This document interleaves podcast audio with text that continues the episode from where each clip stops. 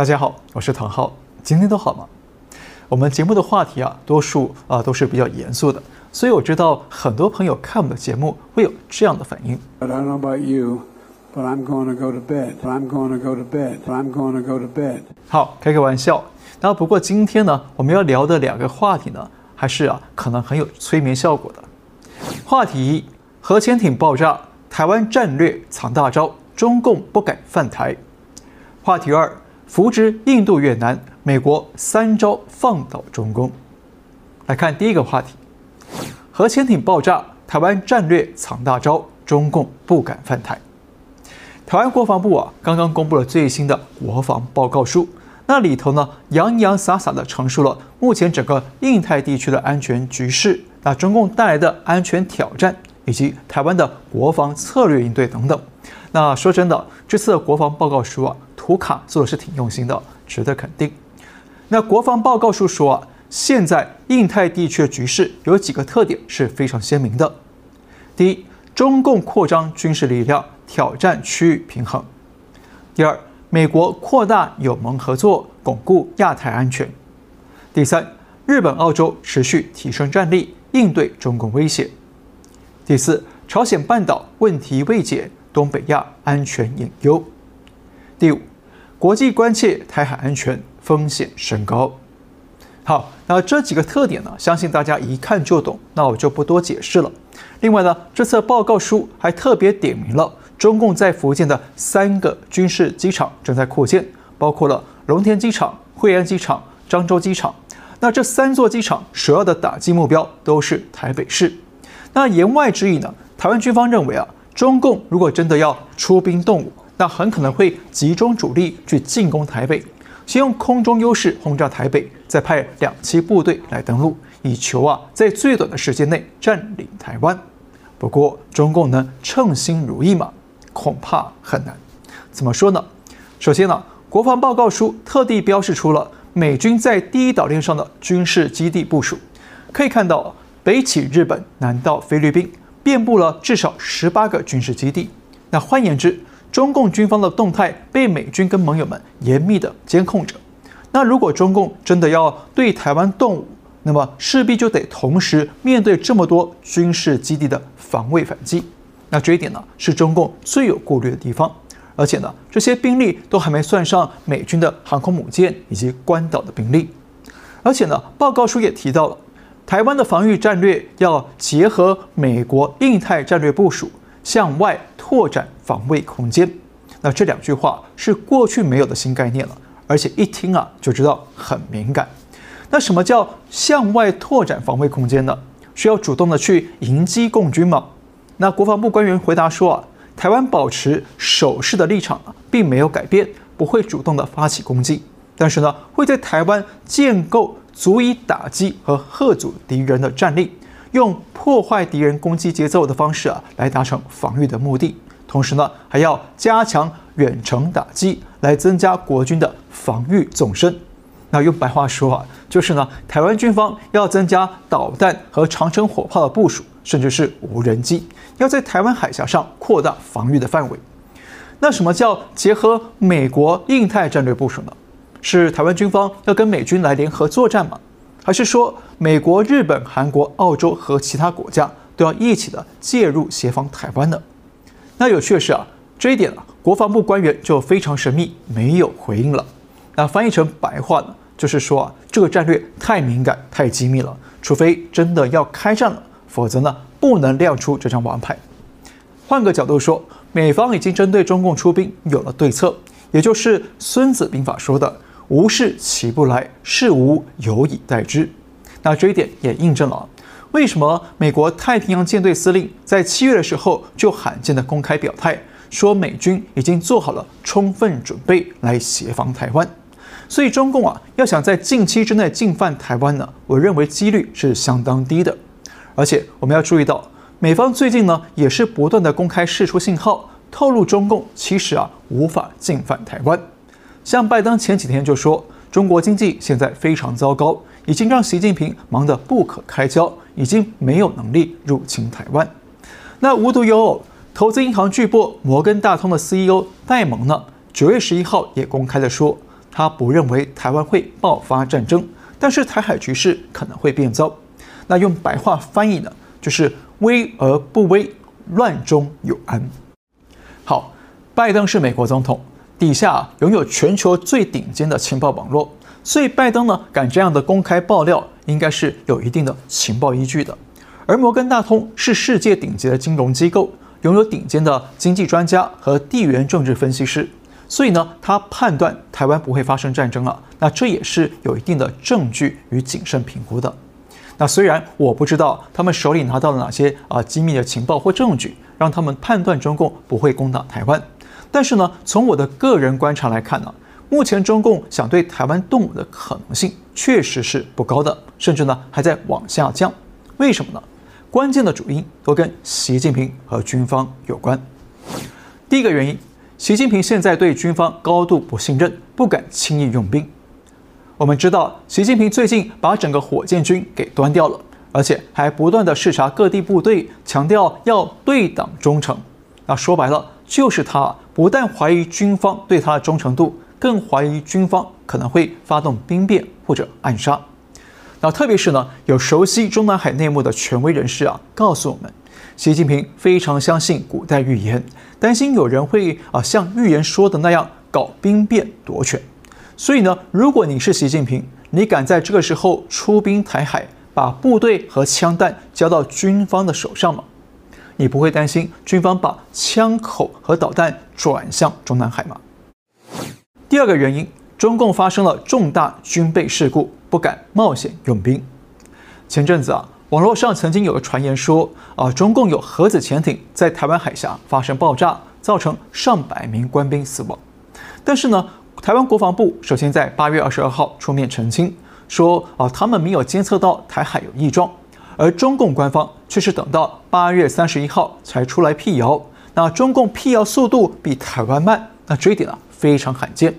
但是呢，后来传出确实有中共的零九三潜艇失踪了，但是地点不是在台海，而是在黄海，因为啊，潜艇上的官兵到了休假时间，并没有回到岸上，那家属找不到人。才让消息曝了光。紧接着九月十二号，台湾国防部改口了。台湾国防部说啊，这起案件他们会去掌握相关细节，但是事涉机密，不便透露。那台湾国防部这次改口呢，是相当的巧妙，可以说是一种啊不便证实的证实。而且我们要注意哦，八月二十号传出了潜艇爆炸，而八月二十九号，中共军方就召开了全军装备质量工作会议。强调要深入贯彻习主席关于装备质量工作的重要指示，坚持实战标准，要为实现建军一百年奋斗目标提供硬实托底的关键物质支撑。啊，最关键的是，军方呢还强调要用对官兵生命负责的态度，把装备质量搞上去。看到了吗？为什么要突然喊出对官兵生命负责的态度呢？那不就说明了官兵生命出了问题吗？接着九月四号，《解放军报》刊登了一篇文章，叫做《把安全阀拧得更紧更牢》。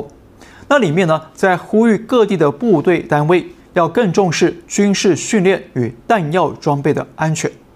那为什么要重视装备安全呢？就是装备安全出问题了。然后，习近平九月八号到东北去视察七十八集团军。他对部队强调说，要提高军事斗争准备质量和水平。那为什么中共从上到下都突然要强调军事装备的质量，也就是安全品质呢？那很显然，一定是军方发生了重大的军事装备事故了。只是呢，到底是不是核潜艇爆炸呢？还是说核潜艇没有爆炸，但是却因故沉没了呢？那这一点呢，我们还没办法确认。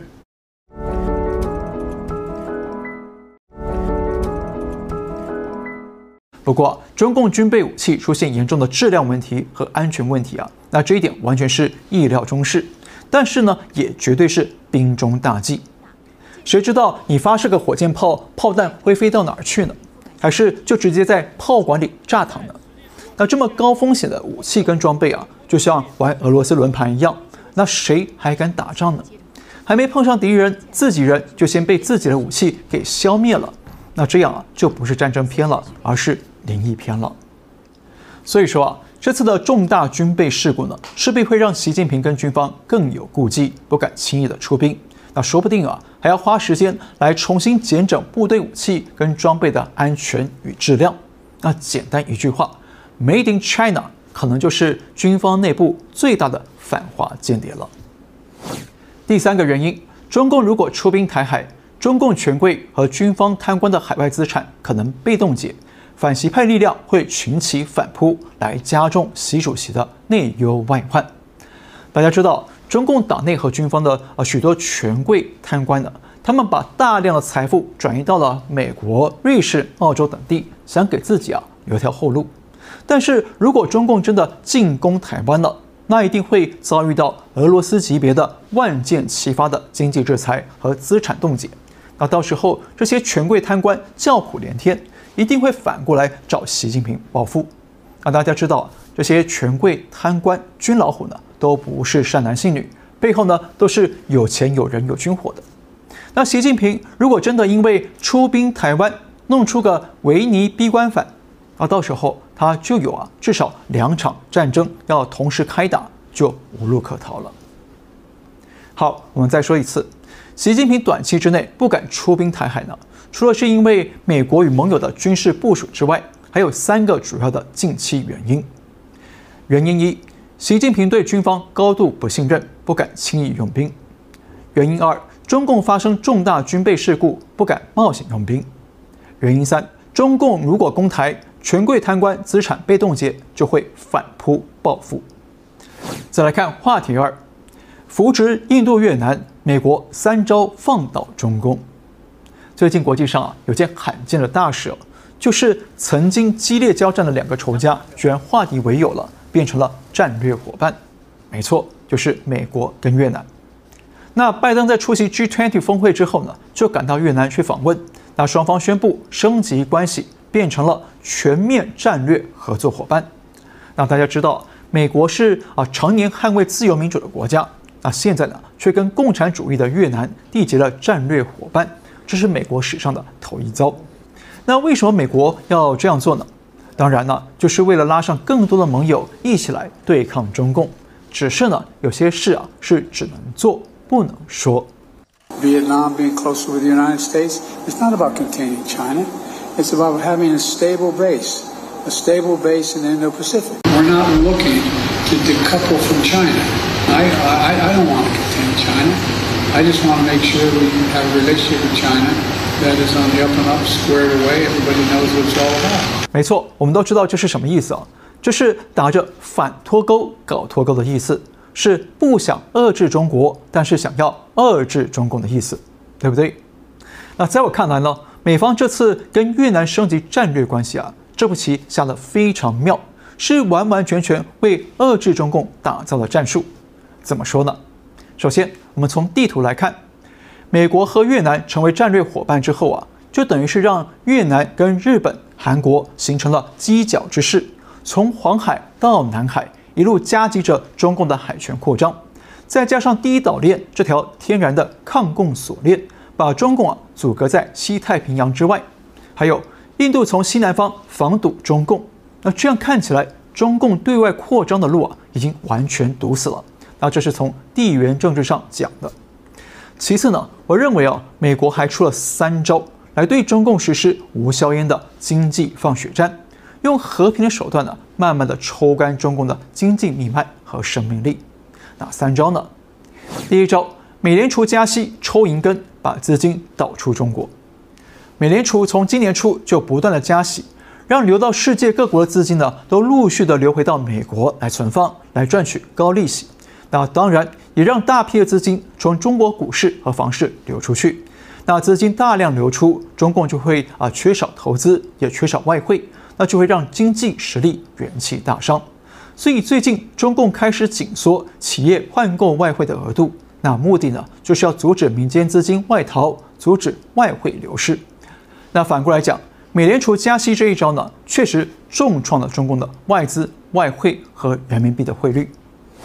第二招。扶植印度、越南成为新世界工厂加市场。那中国的世界工厂地位为什么会消失呢？